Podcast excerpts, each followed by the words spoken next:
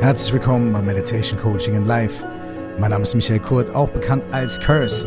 Und heute spreche ich mit dem Rapper und Poeten der deutschen Sprache Megalo über das Schreiben, über Musik, über Angst und darüber, wie man sein Ding macht. Viel Freude damit.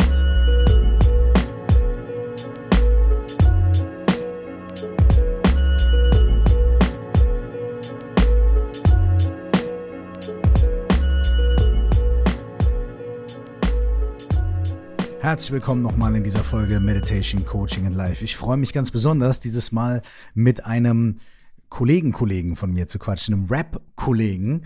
Und nicht nur mit irgendeinem, sondern mit einem der meiner Meinung nach allerbesten Rapper, die dieses Land zu bieten hat. Und was meine ich, wenn ich sage allerbeste Rapper? Wie, wie misst man sowas überhaupt? Man könnte sagen, dass ich das einfach nur ganz subjektiv daran messen kann, wie sehr mich jemand so sehr begeistert oder wie sehr die Wortwahl von einem Rapper und die Art, sich auszudrücken und die Art, mit der Musik zu harmonieren und den eigenen Stempel auf die Instrumentale zu drücken, wie sehr mich das fasziniert, wie sehr mich das begeistert und wie sehr mich das davon abhält, den Vorspulknopf zu drücken oder den nächsten Track anzuskippen. Und auch, darüber habe ich hier schon öfter gesprochen, ich messe es auch ein kleines bisschen an meinem positiven Neid. Und zwar daran, dass wenn ich was höre von einem anderen Rapper oder einer anderen Rapperin natürlich, so, dass ich dann denke, boah, ey, krass, wie, wie hat er das gemacht? Wie hat sie das gemacht? Ich würde es gerne genauso lösen. Oder den Song hätte ich gerne selber geschrieben. Oder, boah, diese Zeile hätte ich gern, diese Idee hätte ich gern selber gehabt. Megalo ist einer von diesen MCs. Und wenn man sich seine Diskografie anguckt, dann sieht man, dass er schon Mitte der 2000er, als es noch gar nicht so en vogue und hip war, nicht zu einem Major gegangen ist, nicht zu einer großen Plattenfirma, sondern sein erstes Album selber veröffentlicht hat auf seinem eigenen Label. Also er war direkt äh, mit seinem Debütalbum auch schon Labelboss.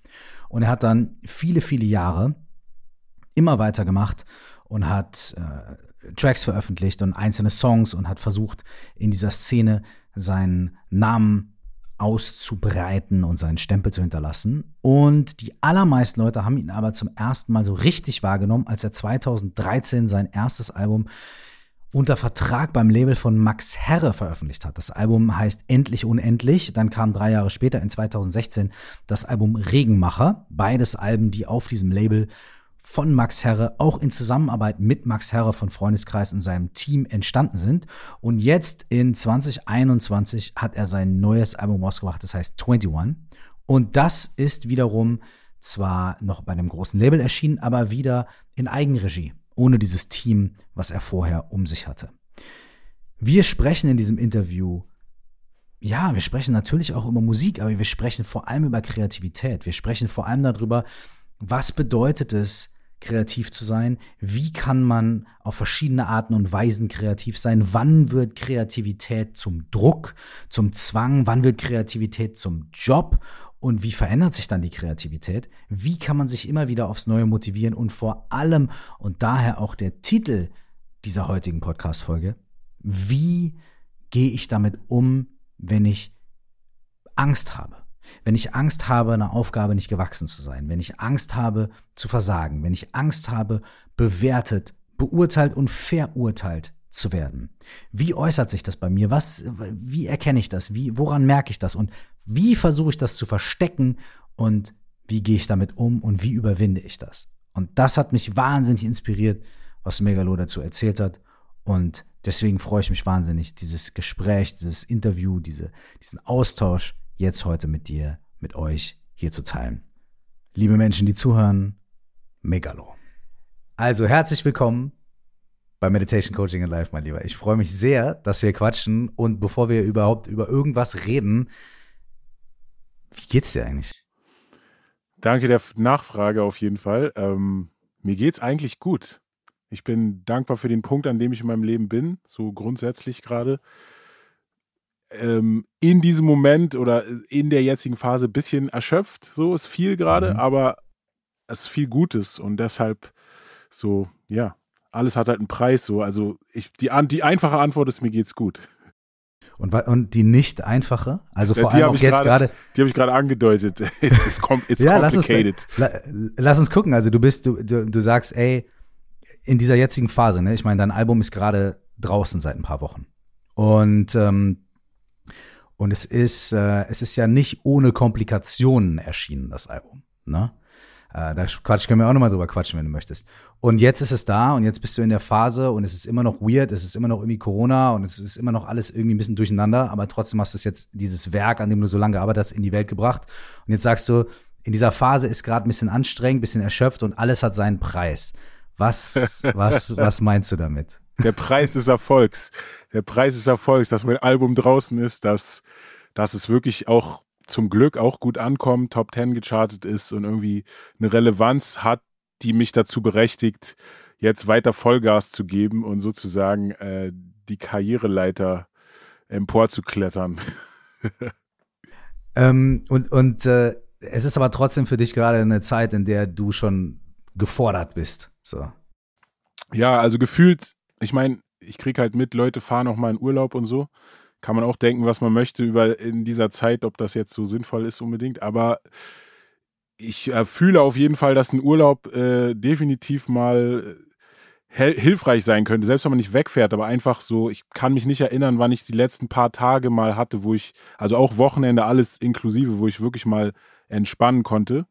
Und wie gesagt, so, ich sage es gar nicht, um mich zu beschweren, sondern es ist einfach wirklich viel los und ich habe den Anspruch, da mitzuhalten. Also wenn einfach viel um mich rum passiert, wegen den Dingen, die ich mache und so, dann kann ich dann nicht in dem Moment, wo irgendwie viel los ist, und dann irgendwie sagen, nee, Leute, ich brauche aber jetzt mal kurz eine Pause. Oder so, so denke ich zumindest. Aber ja, gleichzeitig muss man schon auch darauf achten, oder ich merke es immer mehr, je älter ich werde, dass die Ressourcen einfach begrenzt sind, die Energieressourcen, und man damit echt auch gut haushalten sollte. Ansonsten, ja, ist es halt irgendwie, dann ist man ausgebrannt. Wie schaffst du das in der jetzigen Zeit, damit zu haushalten? Ich meine, hast du so kleine Inseln, die du dir irgendwie schaffen kannst? Also wenn du jetzt nicht gerade zwei, drei Tage frei nehmen kannst, sondern hast du irgendwie so kleine Sachen, die du machst, um zu, zu, zu entspannen? Und du darfst alles sagen, mein Lieber. Ja, okay, gut zu wissen erstmal.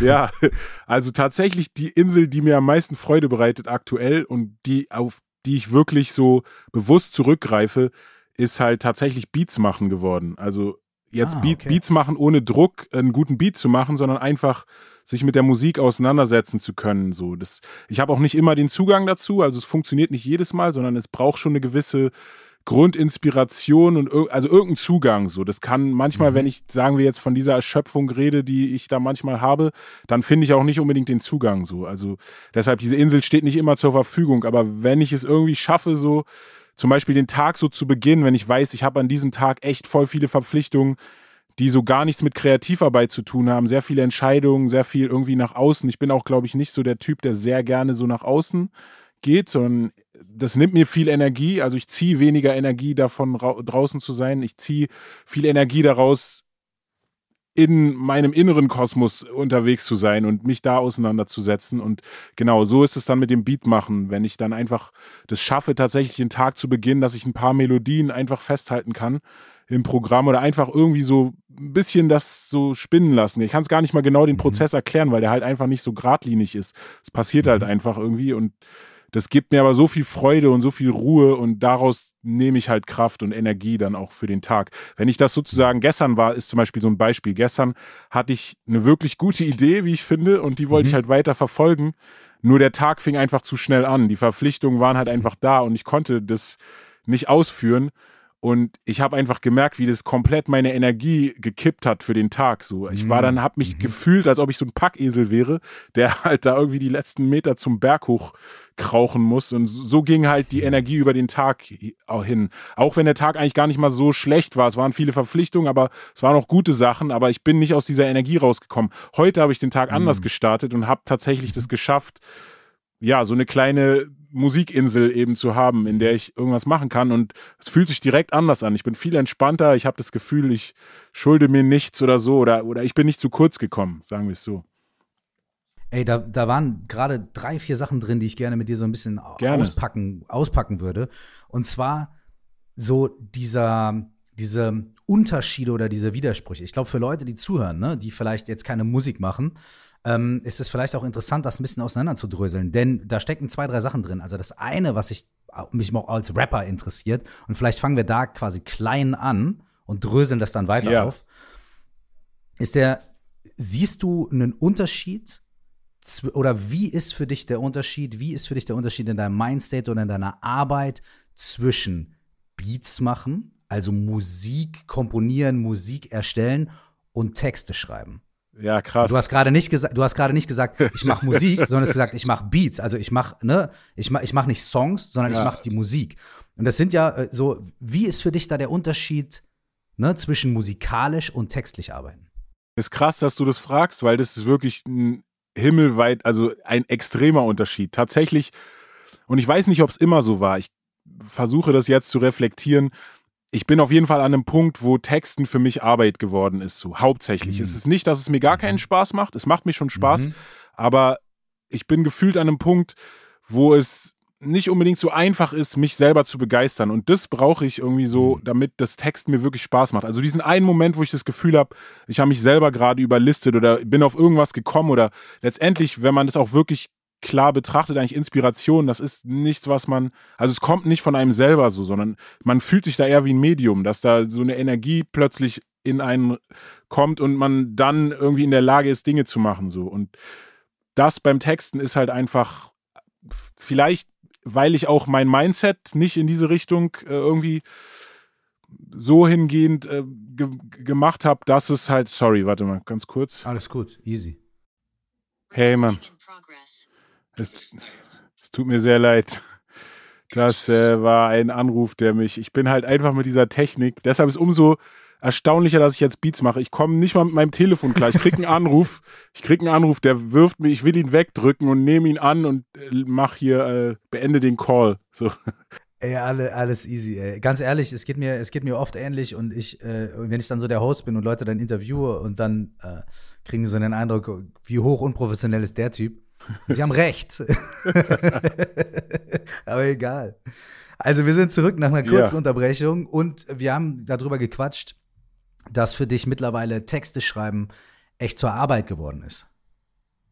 Genau, ja, also es ist wirklich so, dass es einfach selten, immer seltener Spaß macht, beziehungsweise ich wirklich auch jetzt für das letzte Projekt bewusst versucht habe, mir den Spaß beim Texten zurückzuholen, indem ich den Anspruch runterschraube und auch aus der Routine ausbreche. Also gar nicht, also diese Erwartungshaltung einfach versuche zu entfernen, um dadurch neue kreative Zugänge zu ermöglichen. So, das ist mir ein Stück weit mhm. auch gelungen. Ich habe jetzt mhm. zum Beispiel aufgehört, immer aufzuschreiben. Also ich habe im Vorfeld halt immer die Texte früher auf Papier äh, mit Stift und dann irgendwann halt in den Laptop reingetippt damit habe ich halt aufgehört, beziehungsweise habe es weniger gemacht einfach und auch versucht mal so am Mikrofon einfach was zu machen. Also ich habe jetzt auch, mhm. ja, hier, wie man sieht, natürlich ein Mikrofon zu Hause und ähm, nehme ich selber auf, immer mehr, jetzt nicht, noch nicht so auf super professionellem Level, aber ich probiere halt schon auch viel aus. Und gerade da versuche ich mir die Freiheit zu geben, einfach nicht diesen Erwartungsdruck zu haben und nicht immer zu denken, das muss jetzt irgendwie der perfekte 16er sein und erst mhm. dann kann ich es aufnehmen, sondern einfach zu gucken, was geht. Manchmal über Freestyle, manchmal über von Zeile zu Zeile hangeln. Mhm. Irgendwie, also es funktioniert mehr schlecht als recht. Ich bin jetzt noch nicht so begeistert von dem Ergebnis, aber teilweise, also es ist auf jeden Fall, was dabei sichtbar wird, ist, dass es nicht einfach nur diesen einen Weg gibt und dass ja. es tatsächlich auch wieder Spaß machen kann, wenn man aus der Routine ausbricht. Ich glaube, das ist mhm. es einfach ein bisschen, was ich so mhm. gebraucht habe. Und äh, gehst du dann danach nochmal so in so einen Editing-Prozess? Also sagst du, ich freestyle das jetzt oder ich nehme Zeile für Zeile auf, ich baue mir das erstmal ja. zusammen und dann höre ich mir das nochmal an und editiere das nochmal? Ja, auf jeden Fall. Also bis jetzt ist es noch nicht so, dass ich sagen kann, ich bin so begeistert von diesen Freestyle-Sachen oder da muss definitiv immer noch editiert werden, beziehungsweise ist es dann nur ein Vibe, der mich vielleicht auch auf einen anderen Text bringt oder so. Also es ist echt. Mhm.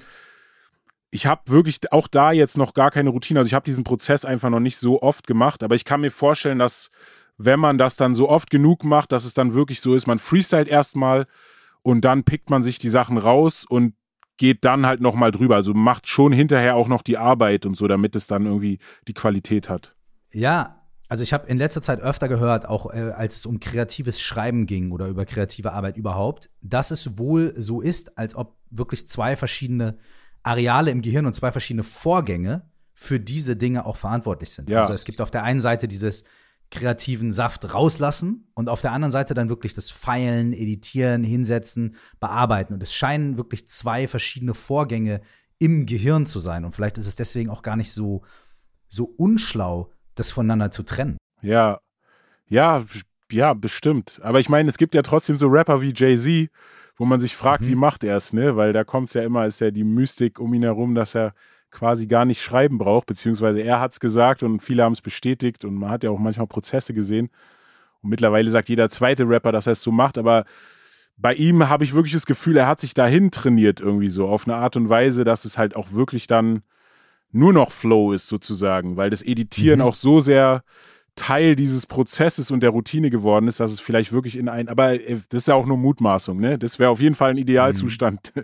den ich äh, auch gern hätte. ich glaube, es hat tatsächlich so ein bisschen was mit Training zu tun. Ich weiß nicht, wie es dir geht, aber als ich angefangen habe zu rappen oder auch Beats zu machen und so, was schon echt ein paar Jahre her ist, ich hatte gar nicht die Option, mir irgendwie jetzt YouTube-Videos anzugucken, in denen mir das erklärt wird oder ich hatte jetzt nicht irgendwie krasses Equipment, sondern ich habe das einfach so gemacht, wie ich das Gefühl hatte, ja, so macht man es vielleicht oder so muss das funktionieren und dadurch kriegt, baut man sich ja auch so seinen eigenen Workflow zusammen. Ja, ja das stimmt. Ja, ich denke, das ist definitiv ein Segen, dass es jetzt diese YouTube-Möglichkeiten gibt. Ich meine, man kann sich auch darin verlieren, aber es gibt wirklich viele Möglichkeiten, jetzt auch einfach noch mehr Knowledge zu bekommen, verschiedene Workflows, wie du sagst, auch einfach zu sehen und, und sich da auch seins rauszupicken. Also es ja, ist wirklich, also YouTube für mich, ich kann echt sagen, gerade auch beim Beats machen und jetzt das neue Ding ist irgendwie Video-Edit und irgendwie generell Licht, Kamera, alles, was damit zu tun hat. So, ich lerne so unglaublich viel über YouTube. Also ansonsten hätte ich gar nicht die Möglichkeit, glaube ich. Ja, das ist geil. Wie ist es denn jetzt bei dir äh, im, im Gegensatz zu dem Texteschreiben, wo du sagst, okay, das ist eigentlich eine Arbeit und ich muss gerade auch irgendwie meinen Workflow ändern oder meine Herangehensweise ändern, um mich da selbst auch weiterhin zu kicken und zu inspirieren. Wo ist der Unterschied zum, zum Beats machen? Wie, wie, was ist da anders und warum? Also, was, ich fange mal damit an, was gleich ist. Es sind schon auch ja. teilweise Impulse, die das Ganze, also so ein Impuls, ein Anfangsimpuls irgendwie, nenne ich das mal jetzt, bevor die Inspiration losgeht, das ist irgendwie ganz wichtig in beiden Sachen so. Und ich glaube, für mich ist beim Texten einfach schwieriger, diese Impulse zu bekommen. Also ich suche quasi ah. danach oder also sie fallen ah, mir nicht so okay. oft zu. Beim Beats machen, dadurch, dass es jetzt einfach auch noch total neu ist, ich habe keine Erwartung an mich, beziehungsweise die Außenwelt hat auch keine Erwartung an mich, was ganz wichtig mhm. ist, habe ich irgendwie so ein, ja, gefühlt wie so ein Labor, in dem halt alles möglich ist. Also auch in meinem Kopf ist es so ein Labor, in dem alles. Ich meine, man ist ja eh selbst man macht sich quasi über seine Wahrnehmung, kann man seine Realität bestimmen. Und beim Beats machen kriege ich es halt einfach hin, diese Freiheit zu haben, dass gefühlt von überall her irgendwas ein Einfluss sein kann. Also Blätter, die rauschen, können ein Einfluss sein. Generell Geräusche, einfach die Welt einfach als also geräuschemäßig war, ich weiß jetzt gerade nicht, was das Wort ist, audiophil oder wie auch immer, aber auf jeden Fall ja, so ja. die, die Geräusche bewusster wahrzunehmen und, und das irgendwie, also die Übersetzung in die Musik hinein ist auf jeden Fall eine leichtere als die Übersetzung in die Texte und in die Worte hinein, was für mhm. mich ja auch nochmal, das ist eine Sprache, für die man sich entschieden hat, und innerhalb dieser Sprache gibt es selber auch noch mal so viele Möglichkeiten, so ob man das jetzt zum Beispiel, also jetzt ganz platt gesagt, jetzt zum Beispiel einfach Hochdeutsch oder mit Dialekt zum Beispiel, ist ja auch schon eine Entscheidung. Welches Vokabular, welche, welche Wörter man wählt, so, wen möchte man ansprechen. Da sind so viele, natürlich hat man das bei der Musik irgendwo auch, aber ich habe das Gefühl, das ist universeller. Es sind irgendwie nicht mhm. so viel kleinteilige Entscheidungen nötig unbedingt so. Die werden an irgendeiner mhm. Stelle auch getroffen, aber vielleicht ist es auch nur eine Sache in meinem Gehirn. Es ist einfach viel einfacher, das, was ich sozusagen bekomme an Input in Kreativität umzusetzen beim mhm. Beats machen. Es kann aber, wie gesagt, auch nur daran liegen, dass es noch neuer ist und ich deshalb einfach noch diese Freiheiten habe. Ich glaube, mich zu erinnern, dass es beim Texten auch mal so war. Und ich suche auch wieder danach. Also ich gebe das auf jeden Fall nicht auf. So nur, wenn ich jetzt gerade das sehe, ich habe einfach viel mehr Spaß an der Musik und da ist einfach mehr, aus dem ich schöpfen kann. So und das Texten, da muss wirklich schon ein Impuls sein. Zum Beispiel viel, vielfach ist Wut ein Impuls bei mir beim Texten oder Schmerz, mhm. Schmerz mhm. Äh, und dann das irgendwie als Ventil zu nutzen, Dinge auszusprechen, mhm. die mich ansonsten lähmen würden, zum Beispiel irgendwie. Mhm. Oder ja, Traurigkeit, also eigentlich eher solche Sachen, aber auch manchmal einfach so, dass sich selbst beweihräuchern oder irgendwie selbst ermächtigen ist es dann eigentlich auch, weil mhm. letztendlich das Leben gibt einem viel auf den Deckel und dann ist dieses Selbstbeweihräuchern in den Texten ist auch zum Teil eine Selbstermächtigung einfach. Also wenn man das von der Art betrachtet, deshalb so ist das Angeben, was einem ja Leute auch immer sehen, Rapper geben halt gerne an und so. Ich glaube, das ist auch schon so ein bisschen so Kraft tanken, so je nachdem, wie weit man das betreibt und wie man das macht. Aber ich, ja, sowohl als Konsument als auch wenn ich das mache, merke ich das schon, dass bestimmte Arten jetzt conscious Sachen oder sagen wir da, Sachen, wo ich kritische Sachen anspreche, machen halt was anderes mit mir energetisch als Songs, wo ich mhm. vielleicht einfach nur mich selber irgendwie ja bigge halt ja, ja. Props gebe oder so. Ich finde es äh, äh, einen super krassen Punkt, weil ich glaube, so explizit, wie du das gerade sagst, hat es, hat, hat es vor mir noch niemand ausgesprochen und das auch in diesen Zusammenhang zu stellen, so, das ist auch eine Selbstermächtigung, dieses Braggen und Boasten, dieses, ey, ich bin der und so weiter. Das ist mega krass, dass du das sagst. Also, es bleibt gerade bei mir hängen. Aber trotzdem ist ja beides irgendwie, wenn du sagst, okay, die Texte kommen oft aus Wut oder aus Schmerz oder aus Enttäuschung und ich verarbeite da was. Und, und auch die positive Seite, aber ja der gleichen Medaille, ist die Selbstermächtigung. Weil eben Wut da ist, weil Schmerz da ist, weil Enttäuschung da ist und so weiter, dann halt nicht darauf einzugehen, sondern das Gegenteil zu wählen und zu sagen, okay, ich baue was Positives draus oder ich mache diese Selbstermächtigung. Aber beides ist ja auch eine direkte Auseinandersetzung auf irgendeine Art und Weise mit, mit Schmerz oder mit Problemen. So,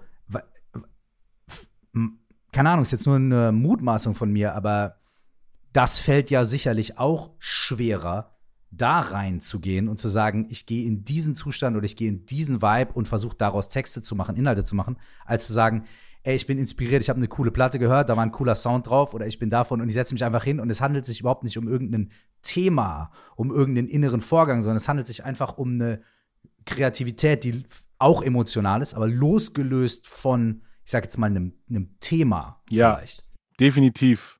Ja, es ist einfach nicht so konkret, wie du sagst. Es ist so, universeller, obwohl tatsächlich ich auch sagen muss, dass man, also mit der Musik, finde ich, kommt man noch mehr in Emotion, also wie du selber auch gesagt hast, gerade in Emotionalität. Also es ist einfach total mhm. emotional. Mhm. Aber anders. Es ist nicht so anstrengend emotional. Es ist, es kann so richtig abgrundtief auch manchmal gehen, so irgendwie, dass mhm. einfach nur ein paar Akkorde, die man legt, oder ja, dass da plötzlich spürst du den Schmerz der ganzen Welt gefühlt irgendwie ja. und denkst so, wow, ich muss jetzt direkt aufhören, irgendwie, weil es einfach zu viel gerade ist. Aber ja, es ist halt nicht, es ist, findet nicht im Kopf alleine statt. Und das Texten ja. findet teilweise nur im Kopf irgendwie statt und ist dann wirklich anstrengend, ja. Das glaube ich. Ja, die Musik ist, eine, ist äh, absolut emotional, aber auf so eine, wie du gesagt hast, universellere Art und Weise. Bei vier Akkorden ist es halt so, das löst in dir etwas aus und was auch immer, also das löst in dir etwas aus, in jemand anderem was anderes und so weiter. Aber beim Text, du, mit einem Text ist es ja so, ich habe das Gefühl und sag mir, was du, da, was du davon hältst, aber immer wenn du textest, fixierst du ja irgendwas. Ja. Weil du versuchst, so präzise wie möglich ein Gefühl auszudrücken oder eine, oder eine gewisse Sache herzuleiten oder so. Und immer wenn du textest, musst du irgendetwas festhalten und fixieren. Und Musik muss nichts fixieren. Musik macht was auf, irgendwie vielleicht, ne? Das stimmt auch. Obwohl ich das auch noch nie so richtig betrachtet, also genau so betrachtet, aber eigentlich hast du recht. Also ich habe, ja, ich glaube, dass Texten auch was aufmacht, so. Also ist ja klar, mhm. so alles irgendwie so an Kunst und irgendwie lässt Interpretation zu und macht was auf. Aber du hast recht, im Vorgang selber muss man viel konkreter entscheiden einfach. Also noch viel, ja, mhm. es ist mhm. einfach wirklich einfach mehr Arbeit. Ja. Also bezahlt ey, die Rapper besser. Ich stimme dir 100% zu. Wenn ich Songwriting-Sessions mache, dann ist es auch oft so irgendwie die Melodie und die, die Key-Chords und so und die Topline und so. Also Topline ist quasi die Gesangsmelodie, die Leute dann singen. Das ist alles relativ schnell hingelegt. Ja. Ne? Was nicht heißt, dass das keine, ne, keine, keine krasse Sache ist. Ja. Aber dann schauen die Leute alle rüber zu mir so, ja, wo ist jetzt der Text? Und ich immer so, hey, hey, hey, wow, wow, Moment mal, ey. Das genau geht so. nicht so schnell. Und dann gehen alle Kaffee trinken und stehen im Flur rum und so und du sitzt dann da so, ah, so mit einer ja, Rauchwolke über dem Kopf irgendwie und versuchst dir die Worte rauszuquetschen. Und dann kommen die und sagen, ja, ist doch nicht so geil. nicht so geil. Und man geht wieder in der, wir trinken noch einen Kaffee ah, und so. Es ist schon echt was anderes. Es ist wirklich, also es ist super geil, aber es ist wirklich eine andere Energy, Absolut. Texte zu schreiben, als Musik zu machen. Absolut, ja, du sagst es. Also ich. Und von, Ja. Nee, Sorry. ich habe gerade nur ein bisschen über den Prozess schmunzeln müssen. So tatsächlich meine Songwriting-Erfahrungen in letzter Zeit waren zum Glück nicht so, dass äh, am Ende alles so auf mir lastete und ich den Text jetzt machen musste, sondern es war so ein Hin- und Herschieben von Inspiration und das hat irgendwie super funktioniert. Aber grundsätzlich, I feel the pain. So, das ist auf Das jeden war Fall. natürlich hart. jetzt auch ein bisschen eine Karikatur, so, Ja. aber so, hey, aber davon, äh, um etwas größer das Thema aufzumachen, auch wieder mit so einem Unterschied ist folgendes: Du, du bist zu Hause, du machst Musik, du machst Kunst, du schreibst Texte, du, du, du machst etwas, was aus deinem Inneren kommt. Du machst etwas, wo wo du vielleicht auch sagst, ich mache das, weil ich das machen muss, weil ich diesen Outlet brauche, weil mich das kickt, weil es meine Lebensfreude ähm, maßgeblich bestimmt, wie an so einem Tag wie gestern, wo du erzählt hast, ey, du wolltest eigentlich Musik machen, es ging aber nicht. Und dann hattest du den ganzen Tag das Gefühl, ey, ich schlepp mich hier irgendwie so durch mit meinen Aufgaben, aber das, was mich eigentlich beflügelt, das konnte ich gar nicht wirklich machen. So. Und jetzt kommen wir zu dem, zu dem nächsten quasi Scheidepunkt, nämlich du machst was, du bist kreativ, du erschaffst etwas, es tut dir gut, du drückst dich aus, es macht dir einen schönen Tag und dann wird es zu deinem Job. Dann wird das zu etwas, was du als Ware, ich sage, also ich benutze jetzt mal Ja. große Worte, als Ware in die Welt trägst, dann wird es etwas, wofür du bezahlt oder nicht bezahlt wirst, woran du gemessen oder nicht gemessen wirst, dann wird es etwas, wofür du planerische, organisatorische, strategische und so weiter lauter Sachen machen musst, die eigentlich in dem Grundding, nämlich dieser Kunst und diesem Ausdruck, inhärent gar nicht vorhanden sind. Aber in dem Moment, in dem du was damit machen willst, musst du all diese anderen Sachen machen und dann wird quasi dein, dein, also jetzt ist nicht das Hobby zum Beruf, sondern es wird die Leidenschaft wird zum Geschäft. Ja, So, Finde ich, finde ich irgendwie passender. Und wie nimmst du diesen Schritt wahr? Also, A, wie war das für dich, als es zum ersten Mal anfing, als du zum ersten Mal gemerkt hast, okay, das hier ist auch ein Business, aber viel mehr noch, wie gehst du heute damit um? Wie managst du das? Wie bewahrst du dieses Gleichgewicht oder wie, oder gibt es überhaupt ein Gleichgewicht? Ja, sehr, sehr, sehr interessante und wichtige Frage, weil definitiv, das ist definitiv, glaube ich, die Schwelle, an der sich dann viel scheidet. So. Also bei mir hat es auf jeden Fall dazu geführt, dass ich das einfach Spaß, also Spaß ist für mich der Dreh- und Angelpunkt. Spaß geht Aha. verloren, wenn man nicht aufpasst von Leidenschaft zu Geschäft, die Transition, Mhm. dann geht der Spaß verloren und dann geht auch letztendlich die Kreativität verloren. So, weil Was ist es an dem Geschäft, das den Spaß so kaputt machen kann? Ja, ich glaube, dieses feste Korsett aus Dingen, die irgendwie strategisch notwendig sind, damit diese Leidenschaft ja letztendlich reproduktionsfähig ist. Also dass sozusagen dem Leben, was man führen möchte oder führen muss, gerecht wird. Also sprich einfach wirtschaftlich.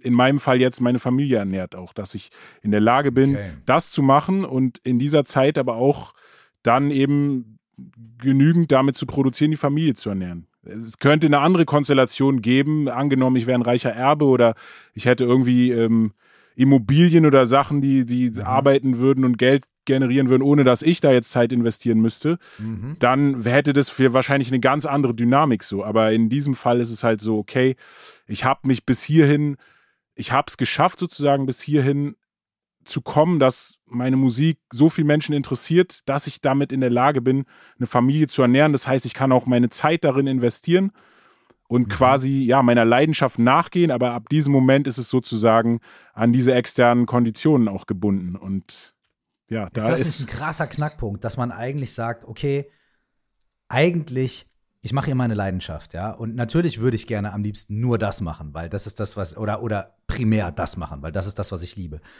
Und wenn ich dann an diesen Knackpunkt komme, an dem ich das dann machen kann, an dem es funktioniert, an dem, an dem du sagst, ich kann mir leisten, mich nur darauf zu fokussieren, das Ding zu machen, dann kommt aber sofort dieser Pressure, weil dann transzendiert es die Leidenschaft und dann wird es halt irgendwie, ich muss meine Miete zahlen. Und dann diesen Punkt zu treffen, zu sagen, so, okay, was, was muss ich dafür tun, dass ich dann auch meine Miete zahlen kann? Und das wird dann zum Stress. Es ist krass, ne? Das ist irgendwie so, irgendwie so ein, das ist so ein ganz sensibler Punkt und so ein sensibles Konstrukt irgendwie so. voll. Hast du, hast du manchmal das Gefühl, und du musst, du musst, äh, du musst dich nicht in keinster Weise irgendwie jetzt outen oder keine Ahnung was, aber hast du manchmal das Gefühl, dass du Entscheidungen treffen musst, die dein, deinem künstlerischen Ding eigentlich widerstreben oder deinem Spaß, deiner Leidenschaft eigentlich widerstreben. Du triffst sie aber, weil du sagst, ey, ich bin halt ein erwachsener Mann und ich muss irgendwie meine Familie ernähren. Und, und wenn ja, wie, wie gehst du damit um? Ja, absolut. Also eigentlich ständig. Äh, ich kann eigentlich Gut, sagen. Gut, dass du das sagst, weil, weil das, ist, das ist geil und ehrlich. Und ich glaube, jeder, äh, der was anderes behauptet, äh, sagt auch nicht die Wahrheit. Es sei denn, er ist, wie gesagt, ein reicher Erbe. Ich wollte dich nicht unterbrechen, aber nee. geil. Props dafür, dass du das sagst. Danke. Ähm, nee, du hast mich auch nicht unterbrochen, weil tatsächlich die Antwort ist äh, einfach nicht so klar. Ähm, ja, lass mich mal ganz kurz drüber nachdenken. Ähm, kannst du die Frage nochmal wiederholen? Ich hatte gerade einen Gedanken, ich bin ein bisschen abgekommen von. Sorry. Ja, habe ich dich doch unterbrochen. Die Frage, die Frage ist halt so: Hast du das Gefühl, dass du manchmal Entscheidungen treffen musst für das Business oder für diese Seite, die eigentlich, wo du weißt, wo du weißt, ey, das macht mir jetzt eigentlich den Spaß oder die Leidenschaft echt ein bisschen kaputt. Aber ich, ich wiege das gegeneinander auf und ich muss diese Entscheidung jetzt treffen. Und wie gehst du damit um? Also eigentlich an diesem Job so Musik machen und also alles, was damit einhergeht, sozusagen. Der Erfolg bedeutet gleichzeitig mehr Aufmerksamkeit auf die Person und mehr im Mittelpunkt stehen und mehr im Rampenlicht stehen. Und ich glaube, jetzt ganz ehrlich gesprochen, dass ich eigentlich vom ich glaube nicht, dass ich vom, vielleicht war ich mal so, ich weiß es nicht, aber vom grundsätzlichen Typen bin ich nicht jemand, der so gerne im Mittelpunkt steht, weil ich mhm. den Mittelpunkt als etwas eher Negatives empfinde, also was so Beurteilendes und man, ja, wird halt einfach beurteilt. So, das hat auch viel mit meiner Wahrnehmung hier zu tun in diesem Land beziehungsweise in diesem mhm. Teil der Welt vielleicht auch mhm. bestimmte Sachen, die also Sachen verändern sich natürlich. Es ist nicht geradlinig. Ähm, aber worauf ich eigentlich, also es, deshalb habe ich auch vorhin meine Antwort vergessen, weil es eigentlich eine total komplizierte Antwort ist. So, ähm, wir haben Zeit. Wenn wir aber jetzt ganz konkret über Entscheidungen treffen, äh, sprechen, die ich halt treffen muss, wo ich sage, das sind welche, die treffe ich jetzt wirklich nur fürs Business, sage ich mal. Also es fängt an zum Beispiel damit, dass am Anfang wollte ich eigentlich gar nicht live spielen. Ne? So, ich wollte nur die mhm. Musik machen. Und das war das okay. erste Momentum, würde ich mal sagen, dass ich einfach die Transition auch hinkriegen musste von einem Künstler, der eigentlich lieber im Studio ist oder lieber gerne die Musik macht, zu jemandem, der auch gerne auf der Bühne spielt und es mit Leuten teilt, weil das im Endeffekt der, also der Aspekt ist, wo ich auch das meiste Geld verdiene und natürlich auch, also die Bindung zu den, zu den Menschen, die meine Musik hören, einfach am größten ist. So, dann auf Platte, klar, du, Musik kannst du dir sprechen, aber es ist nochmal was anderes, irgendwie face to face miteinander zu sein und vielleicht auch mal ein kurzes Gespräch zu haben oder weiß ich nicht, so Momente mhm. einfach. Mhm. Und ich bin aber eigentlich vom Typ her, ich bin nicht jemand, der aktiv solche Situationen sucht. So mhm. auch früher in der Schule, ich stand nicht gerne auf der Bühne oder so. Ich habe mich eigentlich eher so gedrückt davor, auch in der Klasse Interviews vor der Klasse, äh, nicht Interviews, wie heißt es, ähm, Referate oder so zu machen. Ja, ja. Ich habe mich gedrückt, wo ich nur konnte, so wirklich. Und deshalb, das ist einfach nur die Liebe zur Rapmusik, die mich dann dahin gebracht hat, dass ich sozusagen auch, und deshalb ist es letztendlich auch eine Schule fürs Leben, weil wahrscheinlich lehrt mich das ja auch, du kannst dich halt nicht verstecken im Leben so. Bestimmte Sachen so, die gehen halt mit anderen Dingen einher so. Und das, was mhm. auch, was ich auch eingangs meinte, mit alles hat einen Preis so. Ich möchte halt, mhm. dass meine Musik von möglichst vielen Leuten gehört wird so. Nicht jetzt irgendeine Musik, sondern die Musik, die ich machen möchte, schon. Ja. Also da möchte ich mich jetzt nicht unbedingt verbiegen, aber ich weiß auf jeden Fall, dass ich eine gewisse Sichtbarkeit brauche, um überhaupt in diese Lage zu kommen. Also es passiert nicht mhm. einfach, ich habe nicht mehr die Illusion, dass ich einfach diesen Song mache und der verbreitet sich dann wie ein Lauffeuer und äh, niemand muss je mein Gesicht sehen, aber trotzdem habe ich alle Fans auf der ganzen Welt so. Also es ist einfach ein extra Job. Promotion ist einfach ein extra Job. Man muss sich irgendwie promoten und das finde okay, ich. Was hast, du, was hast du gemacht, konkret in diesem Fall zum Beispiel auch Auftritte? Was, was hat dir dabei geholfen, diesen Step zu machen, zu sagen, weil die letzten Male, wo ich dich auf der Bühne gesehen habe, war so, Junge, der Typ ist ein Monstrum. Also es kommt mir jetzt nicht so Danke, vor, als ob da jetzt jemand steht, der eigentlich keinen Bock hat, da zu sein, sondern es mhm. kommt mir mhm. so vor, als ob da jemand steht, der, der die Situation kontrolliert. Ja, im allerpositivsten Sinne halt als MC, Master of Ceremony. Wie hast du das, was, was hast du gemacht, um zu sagen von dem Punkt, okay, ich will eigentlich gar nicht auf die Bühne, aber meine Musik, die ich wirklich machen will, von der möchte ich, dass sie nach draußen kommt, dass die Leute sie hören und dafür muss ich vielleicht auf die Bühne. Okay, wie hast du, was hast du da geschafft? Wie war diese Transition für dich? Was, was ist da in dir vorgegangen? Wie hast du das gemacht? Ich war an dem Punkt in meinem Leben, dass ich wusste, dass jetzt entweder ganz oder gar nicht. Also ich wollte vorher quasi, das ist jetzt ungefähr zehn Jahre her, wollte ich noch eine EP rausbringen und dann aufhören, Musik zu machen, weil ich mit einem Independent-Label, also meinem eigenen Label, es nicht geschafft habe und keinen Deal bekommen habe und dann einfach aufgehört habe. Und dann habe ich ja quasi nochmal ein Deal-Angebot bekommen, dann bei Max Herre mhm. unterschrieben. Und das war sozusagen für mich der Moment, wo ich wusste, okay, wenn ich das jetzt mache, so ich habe schon Familie, die ernährt werden muss, deshalb wollte ich aufhören, weil es einfach sich nicht rentiert hat. Wenn ich jetzt nochmal diese Chance bekomme, dann gibt es einfach keine Ausreden, dann gibt es kein, keine Wehwehchen sozusagen. Da muss ich einfach auf die Zähne mhm. beißen. Und ich meine, ich habe ja auch parallel dann dazu im Lager gearbeitet und immer um vier Uhr morgens aufgestanden. Also für mich war dann einfach der Mindset, ich habe die Entscheidung getroffen, I will do what it takes. So, ich mache, was nötig ja. ist dafür, dass ich meine Musik machen kann. Also das, das war sozusagen der, der Aspekt, in dem ich halt keinen Kompromiss machen wollte.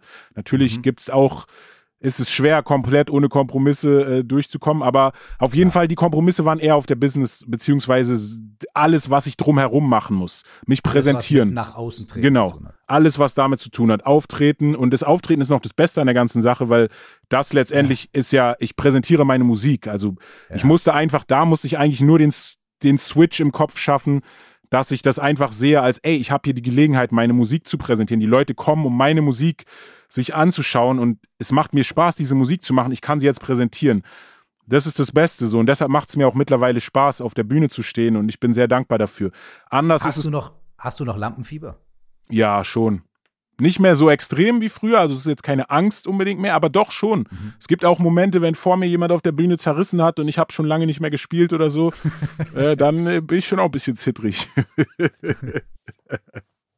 nee, aber was ich sagen wollte noch, anders war es zum Beispiel mit Interviews oder so. Da habe ich ja mittlerweile auch, ich kann, also ich will jetzt nicht übertreiben, aber auf jeden Fall mehrere hundert äh, und das ist dann jetzt auch anders so. Und früher war das einfach, oh mein Gott, es war so ein Stress im Vorfeld, einfach mir zu denken, ich bin da jetzt und alles, was ich spreche, kann sozusagen gegen mich verwendet werden. Es ist für immer da ja, draußen voll. und es ist halt nicht die Musik. Es ist nicht, dass es nochmal durch den persönlichen Edit geht. Also manchmal mhm. schon, manchmal kriegt man Sachen zum Absegnen, aber auch das ist teilweise ein sehr zeitaufwendiger Prozess und irgendwie hat man auch nicht immer die Möglichkeit dazu. Genau, da musste ich, das ist einfach was, wo die Routine reinkommen muss. Und das kann ich auch jedem anderen sagen, der vielleicht irgendwie Schwierigkeiten hat, in der Öffentlichkeit zu sprechen und so, wenn man gezwungen wird sozusagen, wenn man das Gefühl hat, es gibt jetzt keine andere Wahl, außer da jetzt reinzuspringen ins kalte Wasser, das hilft auch schon, sich schneller dran zu gewöhnen an die Temperatur. Das heißt, du würdest den Leuten sogar ans Herz legen, äh, zu sagen, okay, wenn du jetzt gar nicht von außen konfrontiert wirst, also du kriegst einen Vertrag oder sonst irgendwie was, ne, aber du möchtest trotzdem mit deinen Sachen raus, könnte man sagen, dass man den Leuten empfehlen kann, sich selbst in solche Situationen einfach hineinzubringen, sich den Mut zu haben, zu sagen, okay, ich, ich, mache jetzt einfach mal irgendwie, weiß ich nicht, drei öffentliche Auftritte oder ich, oder ich mache irgendwie eine, jetzt einen YouTube-Kanal und verpflichte mich jetzt jede Woche irgendwas zu machen, um einfach ins kalte Wasser zu springen und einfach irgendwie die Erfahrung dadurch zu kriegen, dass man es halt einfach dann machen muss. So. Ja, ich denke, das hilft. Ich denke, das hilft auf jeden Fall, sich selber nicht so ernst zu nehmen und nicht alles auf die Goldwaage zu legen. Auch ja, einfach zu wissen, man macht halt Fehler und es ist okay, es geht weiter danach irgendwie zum Beispiel. Also wenn das für irgendjemanden ein Problem ist, für mich war es eins oder ist immer noch eins. Und ja, und, und einfach auch den Horizont zu erweitern, wirklich an andere Orte zu kommen, weil es ist wirklich, man sollte sich einfach grundsätzlich bei seinen Entscheidungen fragen. Und ich habe halt früher oft gedacht, so, ich habe keine Lust, aber keine Lust bedeutet eigentlich, mm. ich habe Angst. So, ich habe oh. keine Lust, ist nur so das Überdeckte, ich habe eigentlich Angst, weil, oder mm. ich fühle mich nicht wohl, weil es keine Comfortzone ist und ich weiß nicht, mhm. was passiert. Ich kann die Reaktion nicht einschätzen, ich weiß nicht, was ich machen werde in der Situation. Mhm. Und das habe ich mir lange eingeredet mit, ich habe keine Lust, so mäßig. Mm. Und da auch erst dahinter zu kommen. Ich kenne ganz viele Typen, für die das halt auf jeden Fall sich zuzugeben, dass man Angst vor irgendwas hat, ist kein Zustand. So, es kommt nicht in Frage.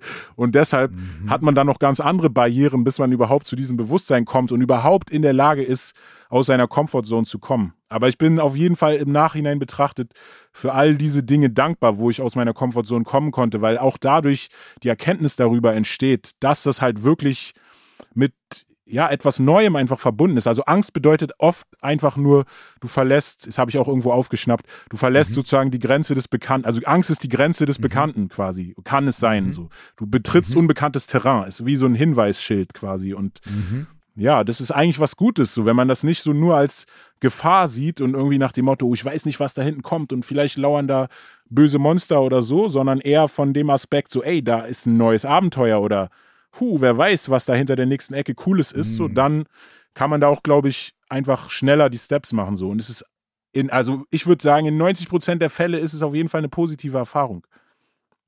Ey, boom. Ich glaube, es ist so wichtig, das zu hören, genau dieses, ähm, ich, dieser Satz ist mir gerade so hart hängen geblieben, dieses so, ich habe keine Lust, heißt eigentlich, ich habe Angst. Und es, und es, es, ist ein geiler Satz, das ist ein richtig geiler Satz. Und ich glaube, wenn man sich selbst mal befragt, ähm, stimmt der in vielleicht 95 Prozent der Fällen. Ja, manchmal hat man wirklich jetzt keinen Bock, die Spülmaschine auszuräumen oder so. Ja. Ne? Aber wenn es irgendwie, habe ich jetzt keine Angst vor. So.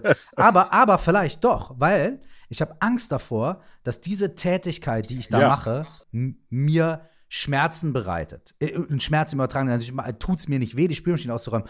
Aber das ist so, ich muss durch meinen inneren Widerstand und genau. es ist langweilig und ich will eigentlich chillen und so weiter. Also habe ich eigentlich doch Angst, wenn ich sage, ich habe keine Lust. Ich habe nämlich Angst vor dem, was es für mich eventuell bedeuten könnte, was Voll. ich da mache. Voll. Und, und vielleicht auch vor der, der Auseinandersetzung, Entschuldigung, vielleicht auch vor der Auseinandersetzung ja. mit diesem inneren Widerstand und vielleicht der Angst, oh, ja. dagegen zu verlieren auch so zum, also ist echt vielfältig. Ja. Sorry, ich wollte dich aber nicht unterbrechen. Nein, du hast mich nicht unterbrochen. Es ist perfekt. Mir ist ein Beispiel eingefallen, was ich, was ich gehört habe vor ein paar Monaten, was ich so krass finde.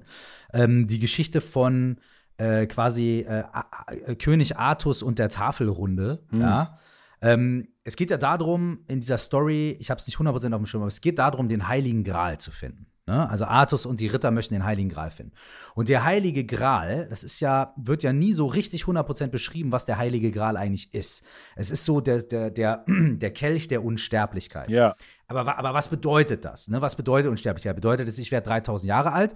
Dafür müsste ich ja keine, keine Sage schreiben sondern ähm, Unsterblichkeit in diesem Fall und der Kelch der Unsterblichkeit steht ja vielleicht für was anderes. Und vielleicht steht es ja für sowas wie ähm, unsterblich werden im Sinne von über sich selbst hinauswachsen. Unsterblich werden im Sinne von äh, etwas hinterlassen, was, was die eigene Existenz überdauert. Oder vielleicht unsterblich werden im Sinne von keine Angst mehr vor dem Tod zu haben. Oder was auch immer es bedeutet. Es bedeutet also irgendwie vielleicht eine große Aufgabe im Leben, die jeder von uns, also die Suche nach dem eigenen Gral ist ja. vielleicht eine große Lebensaufgabe, die, wenn wir sie irgendwie erfüllen, eine Transformation am, ne, hervorrufen kann. Okay, so. Also sitzen diese Ritter da an der Tafelrunde und unterhalten sich jetzt und jeder macht sich auf die Suche nach dem Gral. Und das Spannende ist, jeder geht auf seine eigene Suche. Das ist schon mal sehr spannend. Die gehen jetzt nicht zu zwölf irgendwo hin und sagen, ey, hier mit den Cousins, sondern jeder, jeder, geht, jeder geht auf seine eigene Suche. Und dann kommt der Punkt, den ich so faszinierend finde. Dieses Schloss steht im Wald und die reiten also, um die Suche zu beginnen, in den Wald hinaus. Und jeder reitet dort in den Wald hinein, wo der Wald für ihn am dunkelsten aussieht. Geil. Und das finde ich krass. Das ist nämlich irgendwie so, ey, die Suche nach deinem heiligen Gral beginnt da, wo du an der dunkelsten Stelle in den Wald wow. hineingehst. Da, wo die Angst ist. Da, wo du eigentlich sagst, ey, überall sonst im Wald, nur hier nicht. Wow. Wo du denkst, da ist das Monster. Und da reiten die in den Wald hinein. Und das hat, das, da habe ich, denke ich, sehr viel drüber nach. Stark, richtig stark. Habe ich gar nicht gesehen, aber macht total Sinn. Wahnsinnsbild. Also dieses wirklich zu gucken, okay, wo liegt meine Furcht? Und, ähm, und man muss ja nicht gleich, also ne, man muss ja nicht gleich der krasse Ritter mit der Rüstung oder die, die Amazone mit dem riesigen Speer, die dann in den Wald irgendwie an der Stelle so, sondern man kann ja vielleicht auch irgendwie so mal so den kleinen Zeh reinhalten oder mal so einmal so durchs Gebüsch und mal so gucken, mit Zelt mitnehmen, mal sagen, okay, ich gehe einen Meter rein und zelte mal an der Stelle und gucken, was passiert. So. Weißt du? Kann ja immer wieder zurückkommen, wenn es zu dunkel ja, ist. Ja, man kann ja gucken, was passiert so auf jeden Fall. Ja, Mann. Äh, gibt's, gibt's, ähm, hat sich für dich jetzt was verändert in deiner Art Musik zu machen oder auch in deiner Art Business zu machen ähm, mit diesem neuen Album? Äh, weil ähm, ich gucke einfach mal von außen drauf, ja. Und von außen ist es ja so, du hast, als du den großen Deal, von dem du eben gesprochen hast, auch bekommen hast, hast du ähm, mit Max Herre auf dem Label damals zusammengearbeitet und Max Herre und sein Umfeld ähm, haben ja da auch Executive Production mäßig mitgewirkt, also haben ähm, das Album äh, quasi oder die zwei Alben davor mit dir betreut und auf den Weg gebracht und so weiter. Du hattest ein gewisses Team. Und äh, das jetzige Album hast du ja quasi ohne dieses Team erstmal gemacht. Du hast es in Eigenregie gemacht. Du bist quasi dein eigener Executive Producer, ähm, triffst, triffst, bestimmte Entscheidungen selbst und so weiter. Ähm, das ist der erste Punkt. Das ist sicherlich was anderes. Also es ist sicherlich sau ermächtigend auch, aber auf der anderen Seite sicherlich auch sau schwierig, weil du halt bestimmte Dinge einfach selber machen musst. Voll. Und auf der zweiten, zweiten, vielleicht können wir da drüber quatschen, aber ich würde auch gerne noch ein bisschen den Haken dahin schlagen, zu sagen, als diese Corona, und ich will gar nicht über Corona reden, sondern einfach über das Leben und über Dinge, die passieren können, ne? Die, wo man das Gefühl hat, ey, das ist überhaupt nicht in meiner Macht jetzt, ne?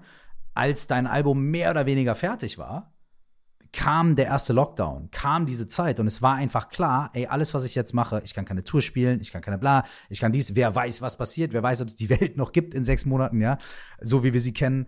Ähm, und beide diese Dinge sind ja passiert äh, im Zusammenhang mit diesem Album. Also erstens diese, dieser Geschäftswechsel, ne, mehr Verantwortung, aber auch mehr Freiheit.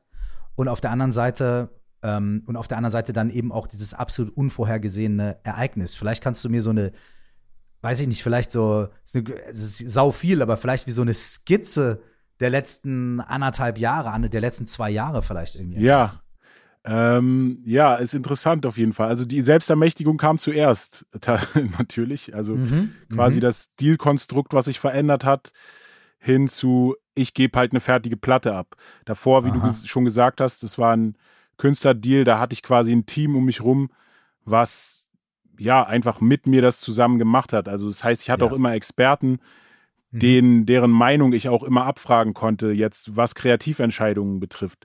Da war ich mhm. jetzt zum ersten Mal nicht in der Situation, beziehungsweise ich hatte auch in der Vergangenheit schon, also diese Transition, würde ich sagen, war jetzt wirklich eher selbstermächtigt. Also klar, es sind wirklich viel mehr Entscheidungen, auch viel mehr Steps, wo man dann merkt, okay, krass, das muss ich alles selber immer absegnen. Hat mir vorher mhm. vielleicht jemand abgenommen, so irgendwie auch kleinere Sachen irgendwie. Und einfach die Entscheidung immer treffen. Wer ist der Mitarbeiter, der für diesen Posten zum Beispiel oder wer macht jetzt hier die Grafik?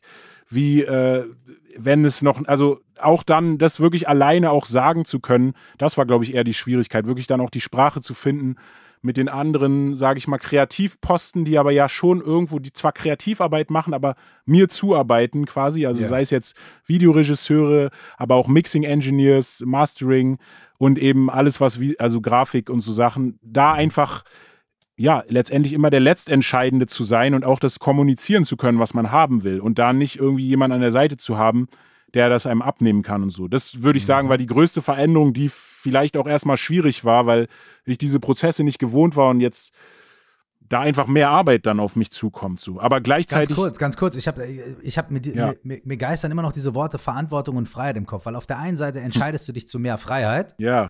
Ne? Und es bedeutet mehr Verantwortung. Und ich glaube, ja. das ist voll krass wichtig, irgendwie bei diesem ja. Punkt ganz kurz einmal kleben zu bleiben. Stimmt. Weil ich glaube, in der heutigen Zeit es so viele Leute gibt, die denken, Freiheit bedeutet, ich kann auf alles scheißen und mache machen, was ich will. Das heißt Freiheit. Aber das Gegenteil, das Gegenteil ist der Fall. Ja, das stimmt. Ich meine, Freiheit, ne, was ist auch Freiheit? Ich wurde das eh mal genau, gefragt, was heißt ob ich. eigentlich Freiheit? Ja. Voll. Also ich, ich glaube halt nicht an absolute Freiheit. Also das macht für mich gar keinen Sinn, weil Freiheit also so wie ich Freiheit verstehe, bedeutet das irgendwie losgelöst von Parametern, die sozusagen eine Abhängigkeit oder eine Beeinflussung herstellen. Und, und das Leben ist ja quasi, also besteht aus, also alleine um lebensfähig zu sein, sind so ja. viele Parameter. Und deshalb, ja, ist Freiheit für mich eher so ein, das hört sich jetzt auch wieder ein bisschen überheblich an, vielleicht so ein Kunstbegriff oder eher ein Zustand, Aha. den man im Kopf oder eher eine Emotion oder eher sowas, aber so richtige Freiheit, so es gibt halt immer Bedingungen, Naturgesetze. Selbst wenn wir alle menschengemachten Gesetze über Bord werfen, gibt es trotzdem Naturgesetze so und ja, Mann. Ja, sorry, jetzt bin ich ja ein bisschen abgeschweift.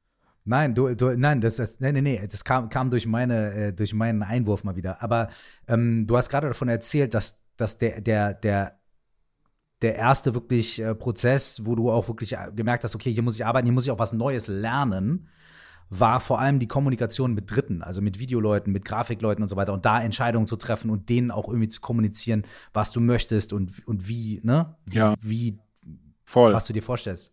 Und das in der richtigen Zeit, in der nötigen Zeit auch, weil es ist echt gefühlt, ist nie Zeit. Irgendwie ein, Videoabgabe passiert nie äh, zwei Wochen vorher, sondern ist irgendwie immer der Tag, da, bevor es rauskommen soll und immer mit so viel Stress ja. verbunden. Und dann braucht man, ist man noch nicht hundertprozentig zufrieden und muss dann eine Revision machen, aber du musst dann halt wirklich innerhalb von kurzer Zeit auf den Punkt bringen, was dich stört und was du gerne anders haben möchtest und kannst dann nicht irgendwie noch eine Woche darüber meditieren oder so, sondern mhm. es sind halt wirklich einfach viele und schnelle Entscheidungen gefragt und irgendwie ständig. Also das ist auch das, was ich irgendwie am meisten, wo ich am meisten jammern könnte, weil ich glaube, der Mensch ist auch nur so begrenzt entscheidungsfähig am Tag und mhm. es ist einfach eine Vielzahl von Entscheidungen, die mittlerweile äh, auf mich zugekommen sind, irgendwie halt zusätzlich zu den eigenen Entscheidungen im Kreativen, die Entscheidungen in der Familie irgendwie in der Gestaltung dort sind halt jetzt einfach noch viel mehr Business-Entscheidungen und irgendwie, man muss halt irgendwie Sachen auch delegieren und, aber wie gesagt, das, also ja, nochmal zu deinem Punkt, so mit der Freiheit, die man sich dann erarbeitet oder erkämpft, kommt auf jeden Fall auch, kommen Aufgaben dazu. Und ich glaube, es wird besser, wenn eine Routine kommt. So viele Sachen, ich weiß es ja, wie gesagt, von der Bühne auch und diese ganzen Prozesse, wo ich quasi erstmal ins kalte Wasser musste. Man gewöhnt sich auch an Sachen und empfindet die dann nicht mehr als so, anstrengend, würde ich mal sagen.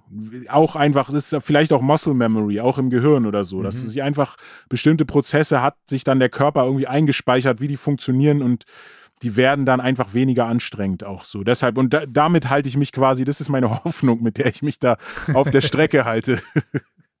Ey, ich, auf jeden, ich glaube, das ist so. Äh, du machst es dann jetzt und merkst halt irgendwie, okay, das und das und das, das hat mir echt Schwierigkeiten bereitet, das hat nicht geklappt. Okay, nächstes Mal habe ich das auf dem Schirm und da versuche ich die Entscheidung irgendwie zu delegieren oder anders zu treffen oder ja. so, weißt du. Ich glaube, dass das auf jeden Fall so ist. Aber was mich auch, und jetzt kommt, ist vielleicht eine fiese Frage und vielleicht auch so eine, ja, fast schon so eine Journalistenfrage. Ja. Immer her damit, ist halt so, damit. Wir, wir, reden von Freiheit, wir reden von, von Verantwortung, so. Das neue Album, was du jetzt rausgebracht hast, würdest du sagen, das ist ein Album, wo man eher mehr Freiheit oder eher mehr Verantwortung hört? Also ich als Künstler, wo ich im Prozess ja, äh, auf jeden Fall mehr Freiheit. Also das okay. Album strotzt so vor Freiheit, aber ah. aber gleichzeitig setzt Ich hätte es jetzt auch gesagt, auch vom Sound und, und, und vom Tempo auch teilweise und so. Nur ja. Freiheit. Also auf jeden das war das war glaube ich der einzige rote Faden mehr oder weniger, naja, nicht der einzige, aber auf jeden Fall ein maßgeblicher roter Faden, weil ansonsten hätte ich gar nicht den Zugang zur Kreativität gefunden. Da waren wir auch anfangs im Gespräch, dass ich wirklich keine Lust mehr hatte, Texte zu schreiben. Also von mir aus hätte ich auch einfach nur Beatmacher werden können und das einfach, wenn da nicht Notwendigkeit bestehen würde, und ich ja auch eigentlich, also grundsätzlich, wenn ich jetzt rauszoomen kann, bin ich froh über das geschaffte Werk und möchte auch nicht, dass es hier irgendwie zu Ende ist. So. Aber in diesem Prozess war das so, ey, keine Lust. Und du weißt, wie ich keine Lust meine. Also es war einfach mhm. auch ein Angstprozess. Ich musste neue Wege gehen und ja, ich habe mir da auf jeden Fall die Freiheit genommen, aber es war definitiv Eigenverantwortung. Niemand hat mir das irgendwie vorgekaut, wie ich das zu machen habe oder mir irgendeine Marschroute gegeben. Und wenn ich gescheitert wäre, wäre ich absolut gescheitert. So, also es war auf jeden Fall die Verantwortung schwang halt immer mit. So, ich muss und gerade jetzt in der Corona-Zeit, ne, das habe ich jetzt auch jetzt irgendwie haben wir nicht drüber geredet, aber komplett alle Rücklagen aufgebraucht. Ne, also jetzt auch Steueramt ist jetzt auch am Start, ne, weil jetzt sind die Kassen leer vom Staat. Jetzt kommen sie und wollen die Hände aufhalten, so. Und aber er ist egal, ich will jetzt auch gar nicht darauf, nur ich will sagen, die Verantwortung ist immer da wie ein Damoklesschwert bei mir. Also es geht gar nicht ohne. Und seit mein Sohn da ist, noch viel schlimmer. Aber umso wichtiger ist es, dass ich bewusst mich in Richtung Freiheit entscheide. So, weil ich glaube, das, das, mhm. das, dann schaffe ich die Balance. So, wenn ich auch noch in meinem Kopf die ganze Zeit nur so irgendwie geleitet bin von, okay, ich muss jetzt, also wenn die Freiheit verloren geht oder dieser Freiraum für Kreativität und für, für mhm. ähm, spontane Entscheidungen und Dinge, die nicht vorhergesehen waren, dann ist irgendwie der Spaß komplett weg und dann, glaube ich, geht auch der Lebenswille irgendwie, äh, wird dadurch beeinträchtigt. Hm. Mir ist gerade der Gedanke an das bedingungslose Grundeinkommen gekommen. Weil es wird ja viel diskutiert. Also, ich meine, das äh, ist jetzt hier ja kein politischer Podcast oder so, aber wir quatschen ja einfach unter uns. So, ne, ein bedingungsloses Grundeinkommen, jeder Mensch bekommt X einfach jeden Monat aufs Konto, egal. Ja? Glaubst du, da gibt es ja zwei wirklich konträre Argumentationen. Die einen sagen, naja, wenn jeder Mensch irgendwie Kohle auf dem Konto hat, dann wird er ja faul und macht nichts mehr. Und die andere, also ist die eine Extremposition. Die andere Extremposition ist, naja, wenn jeder Mensch irgendwie so und so viel Kohle im Monat aufs Konto bekommt, dann ist das doch die perfekte Vorlage dafür, dass dieser Mensch zu dem eigentlichen Potenzial erwacht und das macht, was er wirklich liebt. Was denkst du?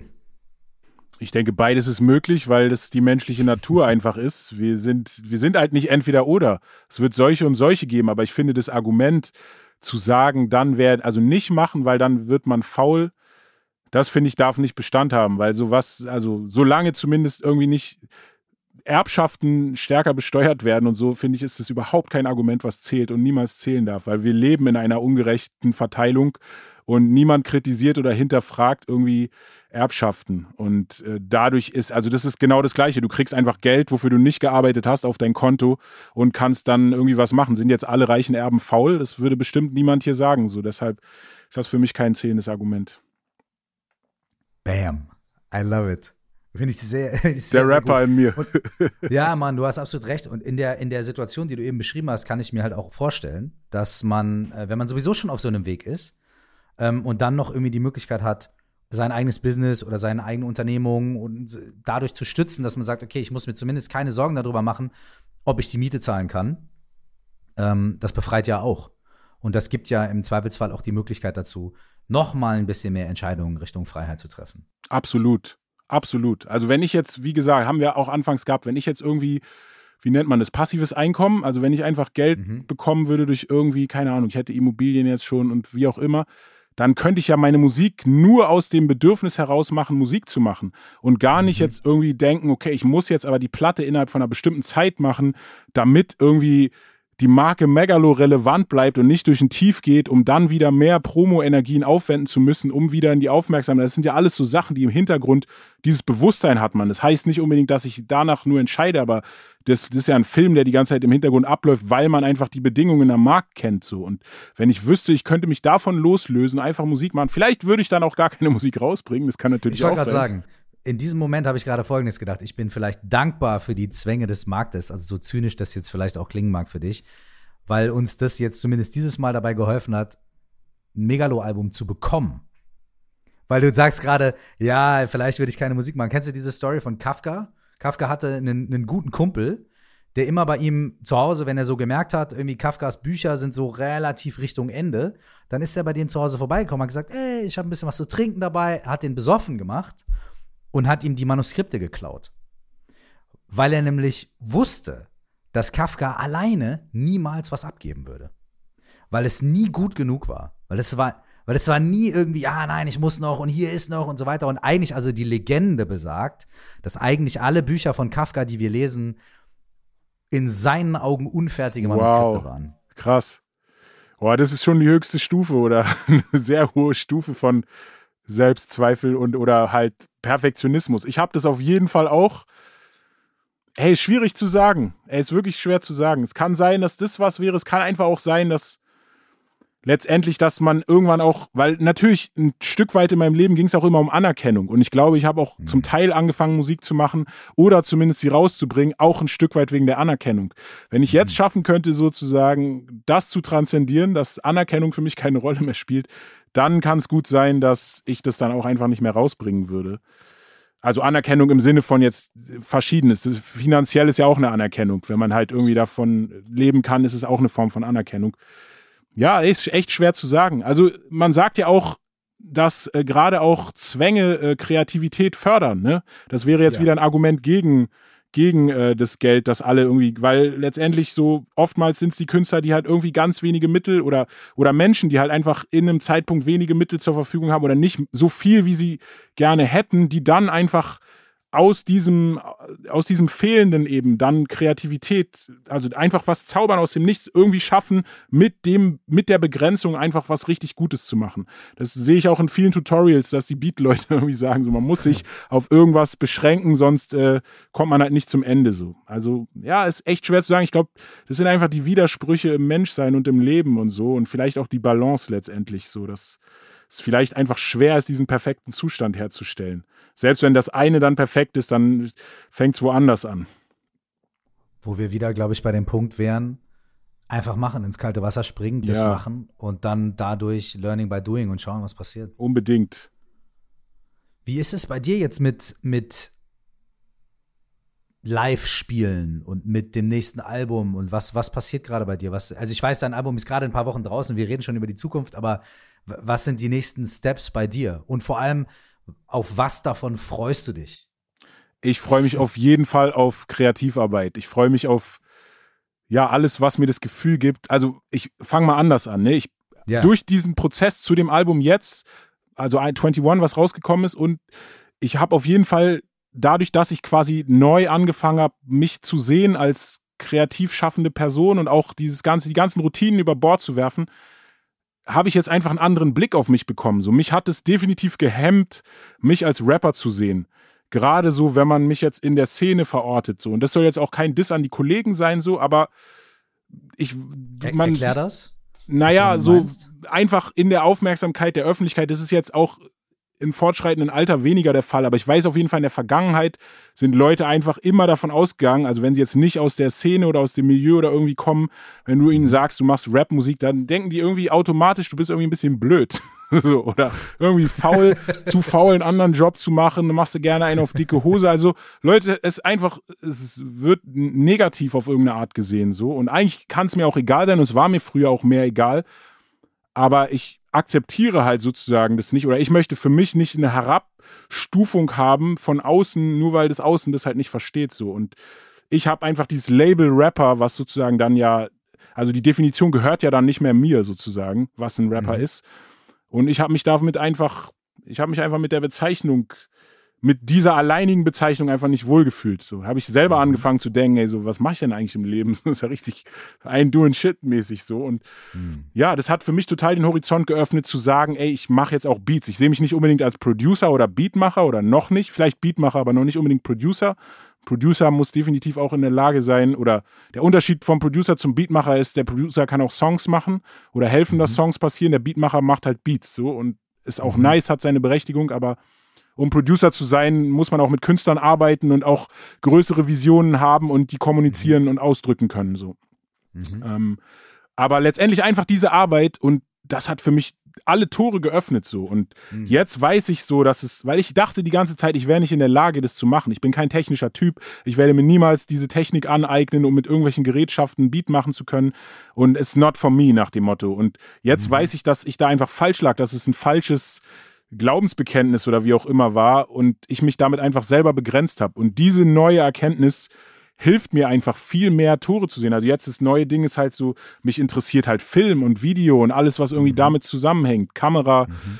Licht, äh, ja, Bearbeitung, Color Grading, irgendwie, das ist auch einfach ein Riesenfeld und ich habe das auch nicht gewusst, dass mich das interessiert, weil letztendlich die Angst davor, das überhaupt sehen zu können oder Mhm. Auch wieder die falschen Glaubensbekenntnisse wahrscheinlich so stark und so präsent im Kopf waren, diese Mauern, dass man dahinter überhaupt gar kein Licht gesehen hat. So, es war einfach so, ja, ey, das muss man halt lernen, da muss man studieren oder da braucht man, muss man reich sein, um das Equipment zu haben oder wie auch immer, also was auch immer ich mir da gesagt habe, aber jetzt merke ich plötzlich erst so, wow, das kann sein, dass ich das vielleicht schon mein ganzes Leben wollte, weil es interessiert mich, ich habe schon immer auf, in bestimmter Art auch Filme geguckt und auch Videos geguckt und es hat mich immer interessiert, aber jetzt wird es alles viel bewusster und ich, also der sozusagen der gemeinsame Nenner ist einfach, es war eine Angst da und eine Begrenzung und die ist jetzt weniger und das Vertrauen ist einfach da, solche Dinge ausprobieren zu können.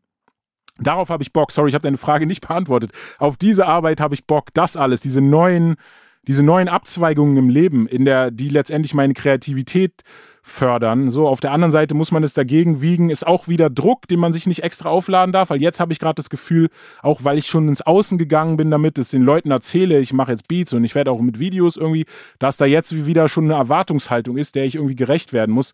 Da muss ich jetzt damit umgehen und das irgendwie schaffen, wieder von mir zu nehmen und Du hast dir deinen eigenen besten Freund geschaffen, der dich betrunken macht und dir das Manuskript dann irgendwann entreißt. Dadurch, dass es Vielleicht, vielleicht, ja, so muss ich es betrachten tatsächlich. Das ist die positive Seite. Aber den betrunkenen Freund lasse ich dann auch erst ganz am Ende, wo ich schon fast genau. fertig bin, rein. genau, genau. Du weißt, du weißt Bescheid. Du weißt, er lauert irgendwo draußen. Ja, ja, auf jeden Fall. Klopft an die Tür. Nee, und ansonsten, klar, alles andere geht mit einher. Ich habe ein bisschen, ich möchte, mein Anspruch ist, nächstes Jahr die nächste Platte zu bringen. Also das heißt, ich werde jetzt mhm. auf jeden Fall äh, viel machen müssen und viel, ich möchte viel machen. So, ich habe total viele musikalische Ideen Texte nicht so viel, aber es kommt dann, wenn die Musik stimmt. wenn die Musik stimmt, kommt es und letztendlich, wenn man sich mit dem Leben auseinandersetzt, kommen die Impulse auch so vom Leben irgendwie, wenn ich mir die Politik, das Politikgeschehen angucke oder da kommen schon auch immer Impulse wieder und So, deshalb eigentlich alles gut. Es ist echt eine Frage des eigenen Blicks so. Und ich habe lange Zeit irgendwie den Blick auf das gehabt, was mir fehlt im Leben.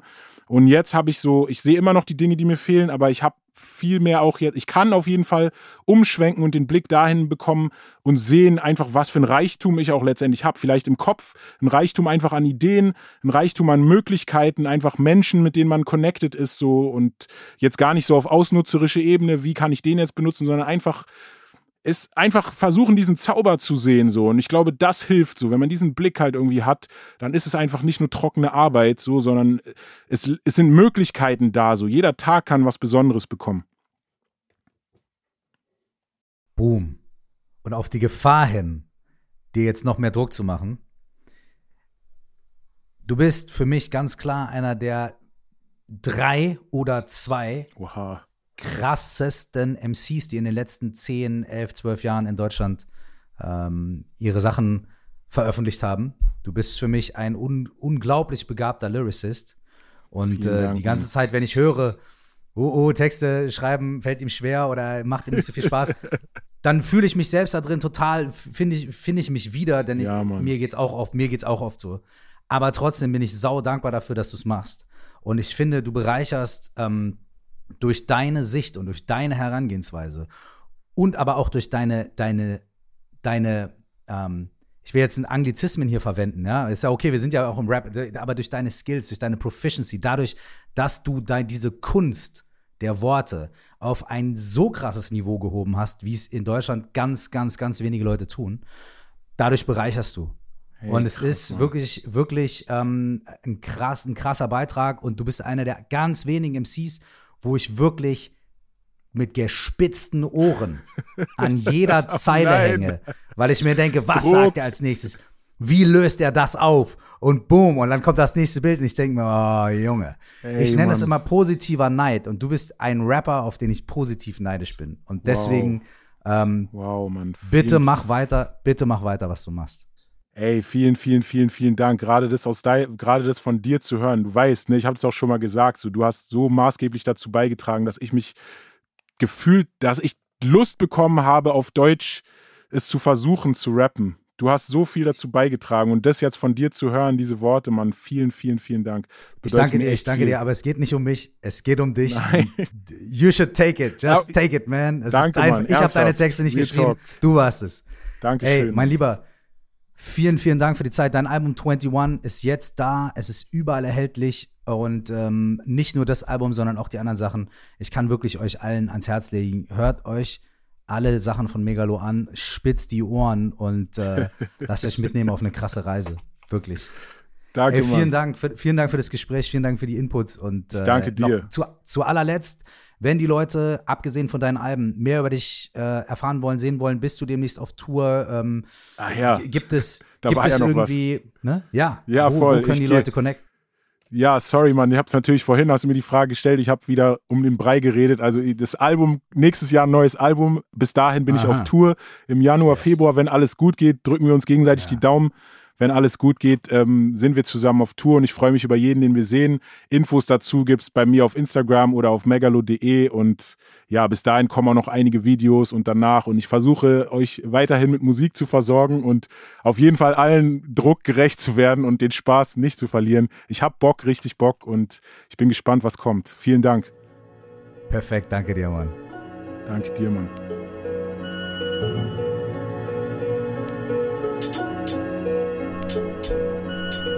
Wenn dir dieser Podcast gefällt und du ein bisschen tiefer in die Materie eintauchen möchtest, dann warum hier aufhören?